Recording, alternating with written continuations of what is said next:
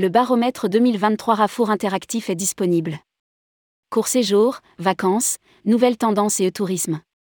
Le nouveau baromètre 2023 Rafour interactif, court séjour, vacances, nouvelles tendances et e-tourisme est disponible. Il analyse tous les comportements touristiques des Français. Rédigé par Céline Imri le mardi 16 mai 2023.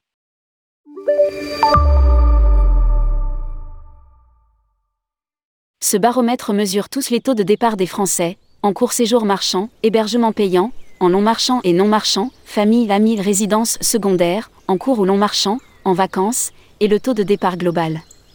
Lire aussi, Rafour, le besoin vital de partir constitue la clé de la résilience du secteur. Ces taux de départ sont segmentés par profil des partants, revenus du foyer, âge des individus, catégorie socio-professionnelle, nombre de personnes dans le foyer, taille des agglomérations de résidence.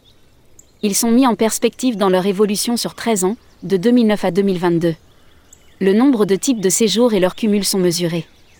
Ce baromètre mesure également le budget vacances dépensé en moyenne en 2022, par foyer et par personne en rapport avec le revenu moyen.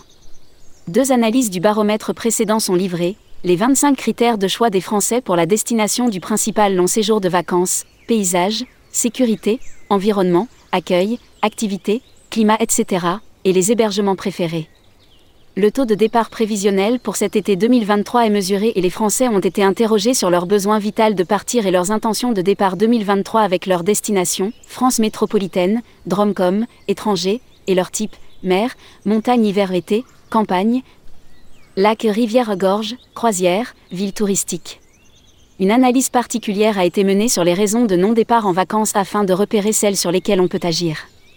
Quant au tourisme sont mesurés, le taux de consultation en ligne pour les séjours, avec son évolution depuis 13 ans, les profils détaillés des e-touristes, le taux de M-touristes et leurs profils, les principales utilisations en mobilité, les devices utilisés par les e-touristes et leur utilisation conjointe, ordinateur, smartphone, tablette. Mais aussi le taux de conversion en ligne, la réservation en ligne et les différences de taux de réservation selon les types de séjours et les destinations.